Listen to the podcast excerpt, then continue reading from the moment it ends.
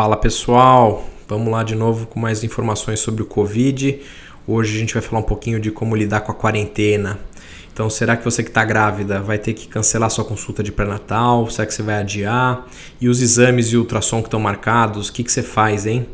E em relação ao exercício físico, drenagem, fisioterapia, e aí, como é que a gente vai ficar com relação a isso?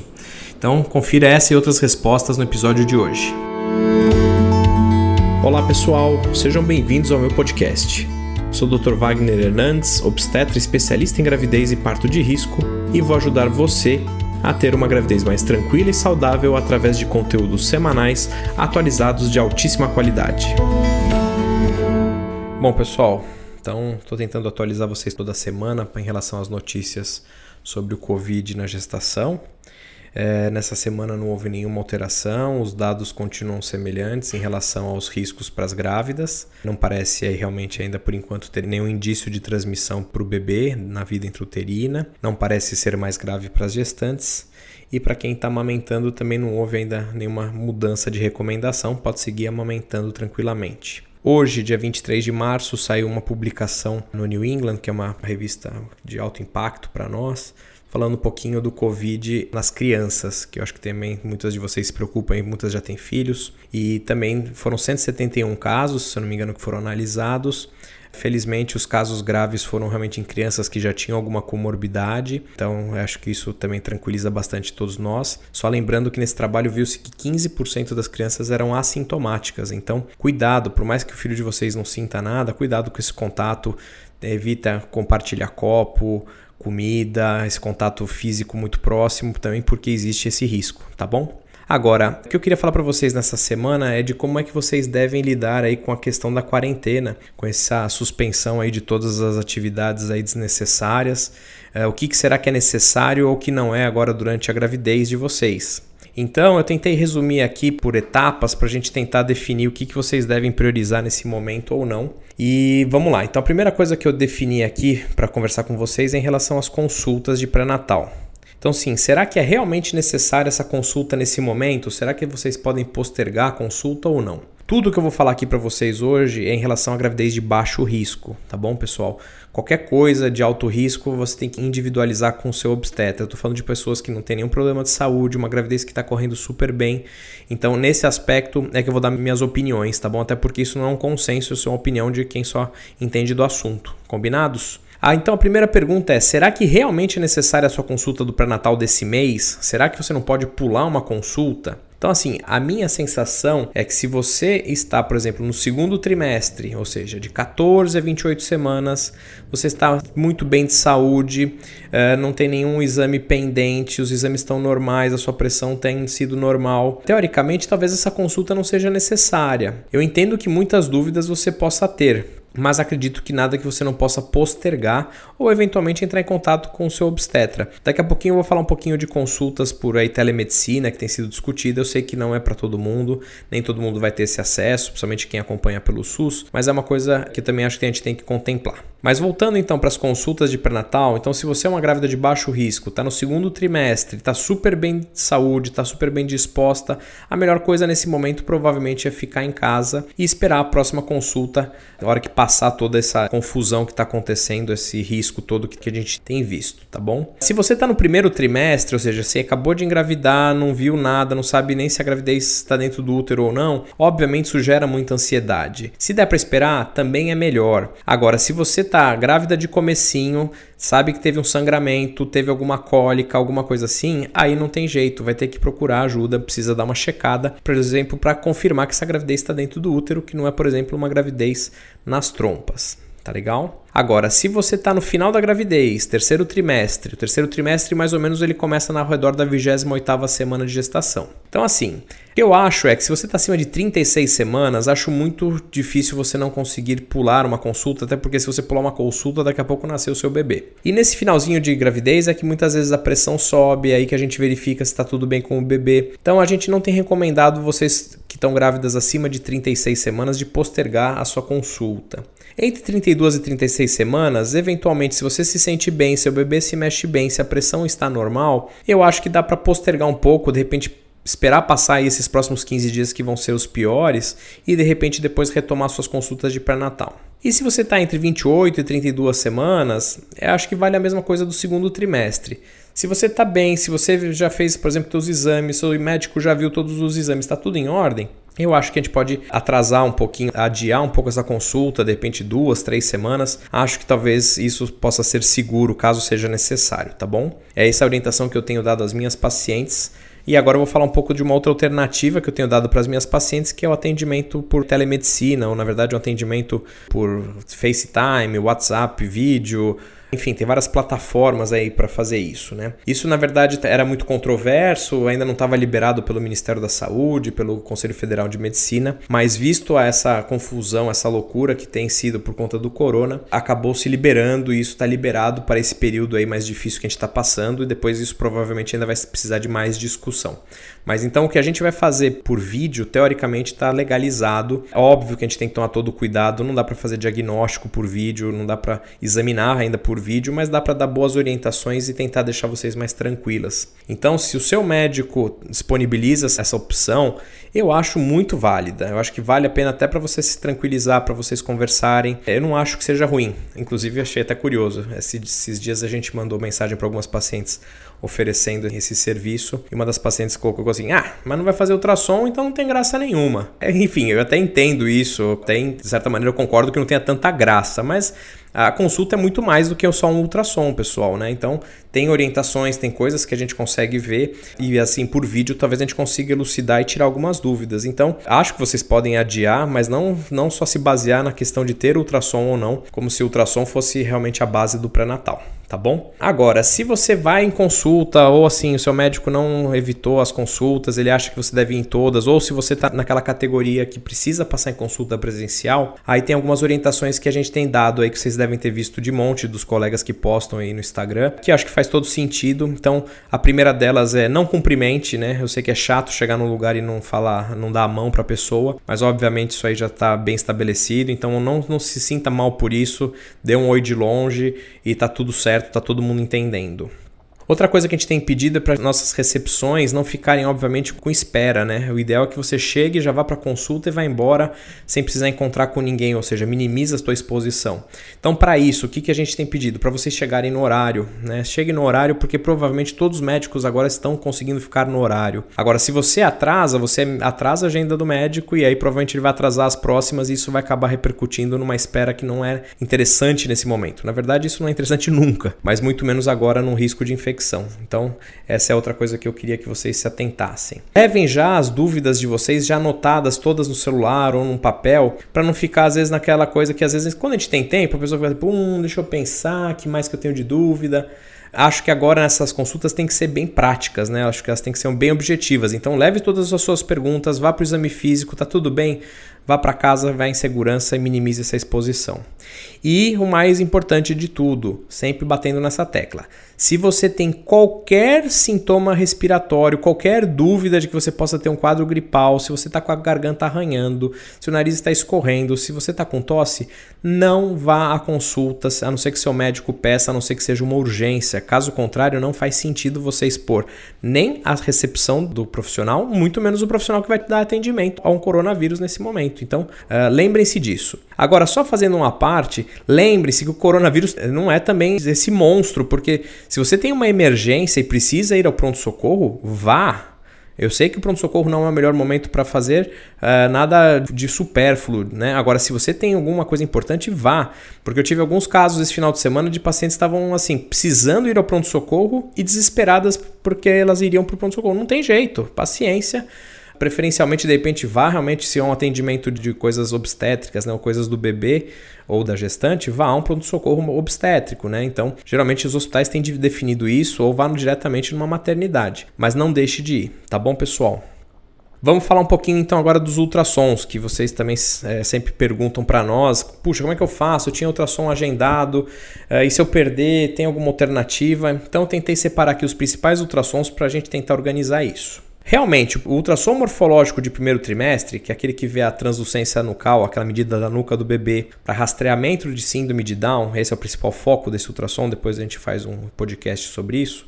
Esse ultrassom ele tem um período limitado para ser feito, que é de 11 semanas a 13 semanas e 6 dias. Passou disso, teoricamente não é possível fazer o cálculo de risco, tá bom? Então, se você tem esse exame já programado e teoricamente você já está com 12, 13 semanas, você não vai poder adiar isso por duas semanas, faça. Eu acho que vale a pena você ir ao laboratório e fazer, porque é, é, é uma informação que talvez você queira, que talvez seja do seu interesse e talvez você não consiga mais, uh, mais para frente. Então, morfológico de primeiro trimestre, de 11 a 14 semanas mais ou menos, só para vocês terem em mente. E lembrem-se, então, se você está com 11 semanas e pode adiar para daqui duas, três, talvez seja melhor, talvez tenha passado essa crise maior. Se você está com 12, 13 e quer fazer, faça. Mas é aquilo, chega no laboratório, faz, vai embora, não vai tomar café, não vai fazer nada no laboratório a não ser o teu exame. Em relação ao morfológico do segundo trimestre, que é aquele ultrassom que vai ver se os órgãos do bebê estão todos bem formadinhos, se está tudo direitinho, é um exame que a gente indica fazer de 20 a 24 semanas. Ele pode ser antecipado? Até pode, dependendo da qualidade do profissional que está executando. Muitos fazem até hoje com 18, 19 semanas. Mas eu acho que agora não é hora de antecipar nada. Então a gente tem que pensar em uh, atrasar, né? colocar lá para frente. E aí, assim, então se você está hoje mais ou menos Uh, com 24 semanas, talvez você deva fazer o teu morfológico, porque se você adiar para daqui duas semanas, talvez fique difícil do profissional ver todas as estruturas de maneira adequada. Ou se precisar medir o colo do útero, por exemplo, que a gente faz para rastreamento de prematuridade, teoricamente o período melhor é nessa fase. Deixar para 26 pode ser perigoso. Então, pensem mais ou menos, façam o raciocínio dessa maneira, que vocês têm que fazer esse ultrassom até mais ou menos 25 semanas, e aí vocês pensem se dá para atrasar ou não. Se você está com 20 semanas hoje, joga esse ultrassom para daqui um mês. Não precisa fazer esse ultrassom agora, vai dar para fazer daqui um mês. Depois também, quando chega a 20 semanas, geralmente vocês já sentem os bebês mexerem. Isso dá uma tranquilidade maior, uma tranquilidade de que esteja tudo bem, tá bom? Agora, como eu falei para vocês, isso tudo para gestações de baixo risco. Se você, por exemplo, tem um, um risco de ter um bebê com síndrome de Down por conta da sua idade que é muito elevada, não perca o exame. Se der alguma alteração no primeiro ultrassom que possa sugestionar que tem alguma alteração no bebê que vocês precisem ver o quanto antes, para fazer. Eu estou falando só de coisas que são adiáveis, coisas que vocês podem eventualmente mudar. Em relação ao ultrassom de terceiro trimestre, lembrem-se, não existe morfológico de terceiro trimestre. Muitas vezes me perguntam isso e a gente sempre bate nessa tecla. Uma vez visto todos os órgãos no segundo trimestre, teoricamente não tem muito o que fazer no terceiro, não é necessário um ultrassom obrigatoriamente no terceiro trimestre. Então, esses ultrassons de terceiro trimestre, qual é o principal intuito? Muitas vezes ver líquido e crescimento do bebê. Se a tua altura uterina, que é medida com a fita métrica, está adequada, teoricamente seu bebê deve estar tá crescendo bem. Então, assim, você não precisa fazer um ultrassom provavelmente. Uh, se você tiver muito líquido, a sua barriga vai estar enorme, então seu médico vai identificar isso no exame físico. Se tiver pouco líquido, a mesma coisa. Então deixe esse ultrassom de terceiro trimestre para suspeitas clínicas e gestações de alto risco, tá bom? Então assim, quando você tem uma gravidez de risco que precisa fazer exame toda semana, não vai ter jeito, faça. Lembra mais uma vez, gestação de baixo risco, não precisa ficar fazendo ultrassom direto. Combinado? Eu sei que muitas vezes fala, poxa, mas com 28 semanas me falaram que o 3D fica lindo. Concordo, é a melhor fase, mas assim, agora não é prioridade de 3D. Melhor você ter uma gravidez segura sem coronavírus do que uma, uma imagem de 3D bonita com corona. Combinado? Outra coisa de ultrassom que a gente às vezes pede, dependendo da paciente, é o ecocardiograma fetal, que é um ultrassom do coração do bebê. Esse exame é feito a partir de 26 semanas, mas ele pode ser feito até o final da gravidez. Então, se for uma coisa de rotina, por alto risco, por conta de idade, gemelaridade, não precisa correr para fazer, deixa para fazer mais para frente. Se, obviamente, for uma alteração cardíaca sugestiva no morfológico que precisa confirmar, aí faça quando for possível, tá bom? Aí vocês não podem perder realmente essa oportunidade. Bom, agora vamos seguir para os exames de laboratório. Então, a primeira coisa é quem tem condições, eu sei que não é todo mundo, mas quem tem condições, exames de sangue, faça em casa. Né? A maior parte dos laboratórios hoje nem cobram a taxa de coleta domiciliar dos, melhores laboratórios e convênios, então use e abuse disso. E mesmo que pague uma taxa, se você tem condições, acho que vale a pena tá bom? Agora, cuidado, não são todos os exames que são feitos domiciliares. Então, por exemplo, a curva glicêmica, que é aquele para ver diabetes na gravidez, que é feito entre 24 e 28 semanas, é um exame de mais ou menos 3 horas que você fica no laboratório. Ele não é feito em casa em, nenhuma, em nenhum laboratório aqui, pelo risco de hipoglicemia, de, de vomitar, enfim, tem umas questões aí envolvidas. Então, esse exame tem que ser agendado. Preferencialmente, ele é feito de 24 a 28 semanas, mas se ele ficar para 30, 32 semanas, também, se for só para rastreamento, se você não tem nenhum indício clínico de diabetes, nenhum antecedente muito forte disso, pode ser feito com 30 semanas, não tem problema. Então, vamos racionalizar isso. Obviamente, peça ajuda do seu médico para pensar e use também um pouco dessas informações que eu estou dando para vocês. Exame de gravidez. Então, né, a gente tem aí, obviamente, dado a sugestão de vocês aguardarem passar isso tudo para engravidar, mas às vezes tem muitas mulheres que engravidaram aí antes de até mesmo de saber dessa confusão do corona. É, se você fez o exame de gravidez de farmácia, ele é super fidedigno, deu positivo, não precisa fazer o de sangue, a não ser que você vai fazer outros exames ou que seu médico pediu porque ele tem uma suspeita que a gravidez possa não estar tá indo bem. Caso contrário, não precise ao laboratório se expor para colher um beta-HCG, tá bom? Esse é um exame que é legal vocês já saberem que ele é dispensável. Rotina de pré-natal, né? Gente pede um monte de exames, né? De tireoide, hemograma, urina, toxoplasmose, rubéola, enfim, um monte de coisa que a gente pode discutir depois. Esses exames todos podem esperar geralmente. Então, se você não consegue fazer a coleta domiciliar, espera, espera passar essa fase mais difícil aí duas, três semanas e depois escolha, tá bom? A não ser que realmente você tenha alguma necessidade, alguma coisa que já era alterada antes que você precise checar. Outro exame que a gente tem pedido às vezes é o NIPT, que é o teste pré-natal não invasivo, que ele eh, teoricamente ele detecta síndrome de Down, Edwards, Patal e monossomia do X, que são as quatro principais síndromes cromossômicas. É um exame de sangue que é caro, ele é particular, poucos convênios cobrem, custa ao redor entre 1.500 e 2.000 reais e ele dá essa informação da, da síndrome de Down com 99% de acerto, que é melhor do que o morfológico, que dá mais ou menos 85% a 90%, dependendo de quem faz e dependendo se você coloca exames de sangue junto. Esse exame ele pode ser feito, é um exame de sangue da mãe, né? Que ele é feito a partir de 9 a 10 semanas, a depender do laboratório, e ele pode ser feito até o final da gravidez. Então, mesmo que você queira muito fazer esse exame, eu acho que você deveria esperar. Mesmo que você vá colher ele com 13, 14, eu sei que às vezes a ansiedade é grande, mas se você não tem uma urgência nesse exame, espera, né? E assim, não sei se os laboratórios têm colhido esse exame em casa, isso precisa dar uma checada. A mesma coisa vale para sexagem fetal, que é aquele exame de sangue para saber se é menino ou menina. Teoricamente, eu sei que a curiosidade é grande, mas também acho completamente dispensável nesse momento se expor a uma ida no laboratório para colher esse exame. Eu entendo a ansiedade, mas segurem aí. A toxoplasmose a gente pode fazer uma vez por mês ou duas vezes por mês, que é aquele risco né, de contrair essa doença na gestação. Obviamente também é uma coisa que dá para flexibilizar. Se você colheu já tem um mês, dois meses, espera um pouquinho, fala com o seu médico, ele não vai ficar chateado, a não ser que você tenha sintomas. Caso contrário, vamos postergar ao máximo. Agora eu queria falar um pouquinho, para a gente já finalizando esse podcast, eu queria falar um pouquinho das atividades extras relacionadas à gravidez e tentei dividir em uma lista das uh, atividades adiáveis e daquelas que possam ser inclusive dispensáveis, né? É, não me entendam mal nas dispensáveis, que já, talvez muitas grávidas vão ficar chateadas comigo, mas acho que a gente tem que ser muito objetivo nesse momento e pensar na saúde de todos, né? Então, em relação às, às adiáveis, ou seja, você pode deixar para depois. Então, consulta com dentista de rotina, não precisa fazer agora, nem os dentistas têm atendido, então espera.